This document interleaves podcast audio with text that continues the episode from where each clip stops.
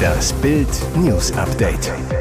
Es ist Sonntag, der 20. August und das sind die Bild meldungen Niederlande und Dänemark einig. Ukraine bekommt F-16 Kampfjets.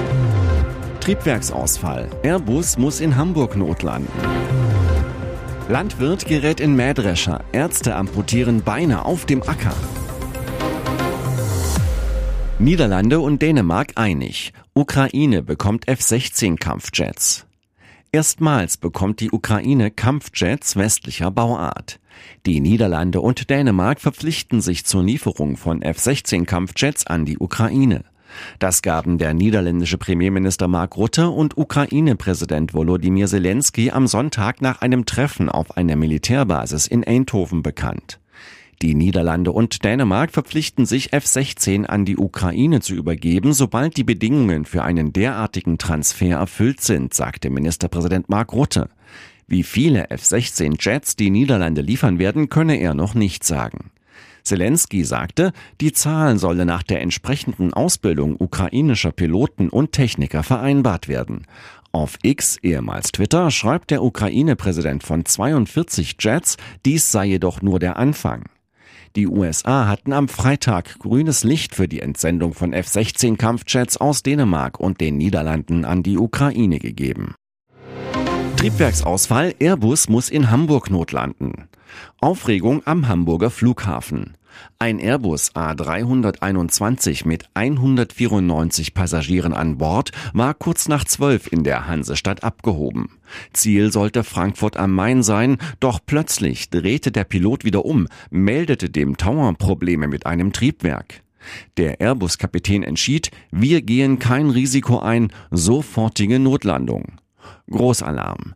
Die Flughafenfeuerwehr sowie die Löschzüge der umliegenden Wachen rasten zur Landebahn. Auch Streifenwagen der Bundes- und Landespolizei rückten aus, stellten sich an die Zufahrten zum Flughafen. Bange Minuten. Der Tower meldete, LH17 kommt runter. Dann Erleichterung. Die Landung mit einem Triebwerk weniger verlief ohne Probleme. Retter der Flughafenfeuerwehr vergewisserten sich, dass alle Passagiere wohlauf sind. Ein Lufthansa-Sprecher erklärt, zur Einordnung. Es handelte sich um ein vorsorgliches Sicherheitsabschalten eines Triebwerkes durch die Cockpit-Crew. Dies ist ein routinemäßiger und trainierter Vorgang.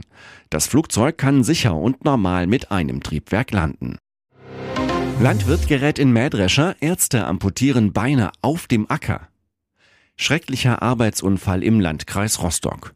Ein Mann geriet während der Erntearbeiten mit beiden Beinen in einen Mähdrescher und wurde schwer verletzt.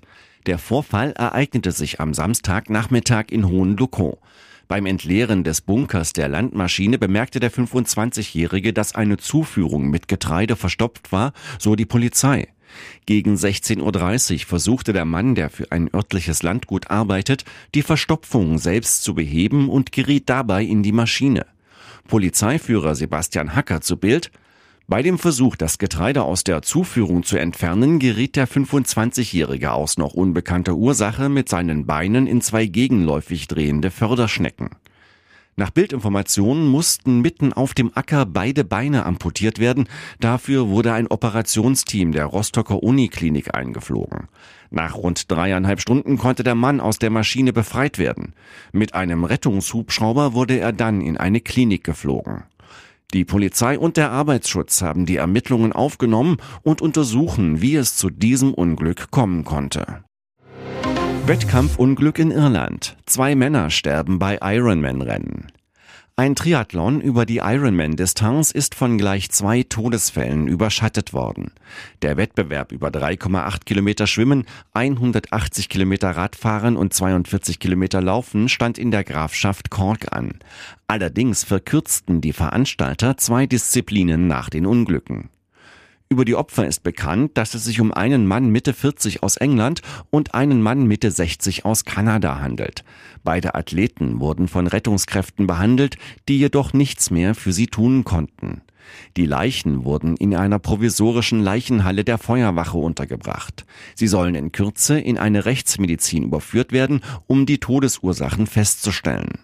Der irische Ableger der Sun zitiert einen Einheimischen.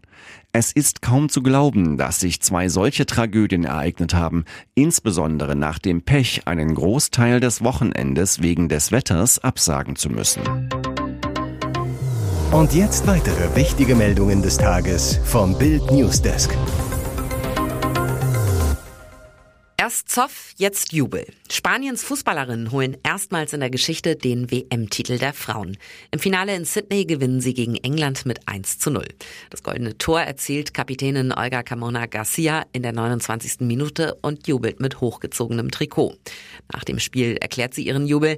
Ich habe an einen Freund gedacht, der vor kurzem gestorben ist. Ich hatte seinen Namen auf dem Shirt. Wir waren heute besser. Wir wussten, dass wir das schaffen können. Dabei standen die Vorzeichen alles andere als gut. Spaniens Nationaltrainer Jorge Vilda gilt als umstritten. Teile des Teams hassen ihn. Weltfußballerin Alexia Putellas verweigerte nach ihrer Auswechslung im Halbfinale gegen Schweden Vilda den Handschlag. Nach dem Sieg und dem Einzug ins Finale feierten die Spielerinnen unter sich, ignorierten den Trainer dabei offenbar demonstrativ. Auch den goldenen Finaltreffer feiern sie nicht gemeinsam, ebenso nach Abpfiff. Die Spielerinnen feiern am Mittelkreis unter sich, das Trainerteam an der Seitenlinie. Erst nach wenigen Minuten versammeln sie sich gemeinsam in einem großen Kreis, feiern doch noch zusammen. Der Pott überwindet scheinbar den Hass. Übrigens, nach Deutschland sind die Spanierinnen erst die zweite Nation, bei der Männer und Frauen mindestens einmal den WM-Titel erringen konnten. Die Männer gewannen 2010 in Südafrika, nun ziehen die Frauen nach. Russlands erste Mondmission seit fast 50 Jahren ist gescheitert. Die Sonde Luna 25 sei nach einer außerplanmäßigen Situation auf der Mondoberfläche aufgeschlagen und habe aufgehört zu existieren. Das teilte die russische Raumfahrtbehörde Roskosmos am Sonntag in Moskau mit. Die Kommunikation mit der Raumsonde sei am Samstag gegen 14.57 Uhr Ortszeit abgebrochen, teilte Roskosmos heute mit. Die Gründe dafür würden geklärt, hieß es. Luna 25 war die erste russische Mondmission seit 1976 und Teil des russischen Mondprogramms, das zum Ziel hat, bis 2040 eine Raumstation auf dem Himmelskörper zu errichten. Eigentlich sollte die neue Sonde schon lange unterwegs sein. Erster geplanter Starttermin einer Mondsonde war 2012. Zuletzt war der Mai 2022 anvisiert, dann aber wegen technischer Probleme wieder verworfen worden. Ursprünglich hat Roskosmos mit der Europäischen Raumfahrtagentur ESA an dem russischen Mondprogramm gearbeitet. Nach Russlands Invasion der Ukraine im Februar 2022 beendete die ESA allerdings die Zusammenarbeit mit Moskau. Die Raumfahrtnation wollte mit der Mondmission zeigen, dass Russland trotz des Krieges und der Sanktionen zu wissenschaftlichen Höchstleistungen Leistung in der Lage ist. Der Absturz der Sonde ist das bittere Ende der Pannenserie. Ihr hört das Bild News Update mit weiteren Meldungen des Tages. Weihnachtsleckereien wie Lebkuchen und Stollen könnten dieses Jahr teurer werden. Schuld daran sind die seit Beginn des Ukraine-Krieges stark gestiegenen Rohstoff- und Energiekosten, die laut Bundesverband der deutschen Süßwarenindustrie die Unternehmen belasten. Manche unserer Zutaten haben sich auch in diesem Jahr im Preis nochmal fast verdoppelt, berichtet Jürgen Brandstetter, Geschäftsführer des Nürnberger Traditionsherstellers Lebkuchen Schmidt. Leider lässt sich heuer eine Preisanpassung nicht vermeiden, nachdem wir letztes Jahr viele Erhöhungen noch abfangen konnten. Die Aachener Lamberts-Gruppe spricht sogar von einem Kosten-Tsunami bei Rohstoffen, Energie, Verpackung, Logistik und Personal. Wie sich das auf die Preise im Handel auswirkt, lässt sich laut Sprecher Martin Heinen nicht sagen. Bei Saisongebäck wie Lebkuchen, Printen und Stollen seien die Preissteigerungen im Vergleich zu anderen Gebäckgruppen bislang aber immer moderat gewesen, sagt er.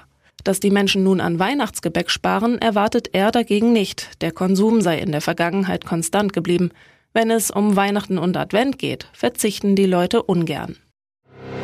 Ach was, Sané lehnte Angebot von Weltclub ab. Was hat Thomas Tuchel denn mit dem angestellt? Leroy Sané war bei Bayerns 4 zu 0 zum Bundesliga-Auftakt in Bremen neben Debütant Harry Kane mit Abstand bester Münchner. Mit einem sensationellen Sprint-Solo inklusive coolem Abschluss zum 1 zu 0 und seinem alles entscheidenden 3 zu 0 in der 90. Minute verdiente er sich die Bild am Sonntag Note 1. Dabei zählte der DFB-Star bis zur Entlassung von Julian Nagelsmann im vergangenen März noch zu den größten Sorgenstars beim Rekordmeister. In weniger als fünf Monaten hat sich der vor Tuchels Ankunft hin und wieder lustlos wirkende Sané zum Hoffnungsträger gewandelt. Sowohl in den Vorbereitungsspielen als auch in den Trainings wirkte er bisher auffällig motiviert und fleißig, selbst im Spiel gegen den Ball. Eine Wunderwandlung? Nein, vielmehr eine von langer Hand geplante Transformation, die sich Tuchel seit dem ersten Tag seiner Amtszeit zur persönlichen Aufgabe gemacht hat. Doch Sané, der intern geradezu von Tuchel schwärmt, hat aktuell auch einen besonderen inneren Antrieb. Nach BAMS Informationen hat er sich diesen Sommer trotz Interesse seitens des FC Barcelona ganz bewusst für einen Verbleib in München entschieden. Sané, mit einem Vertrag bis 2025, möchte unter Tuchel noch einmal bei Bayern angreifen und seine weitere Zukunft vom Verlauf der Saison 2023-24 abhängig machen.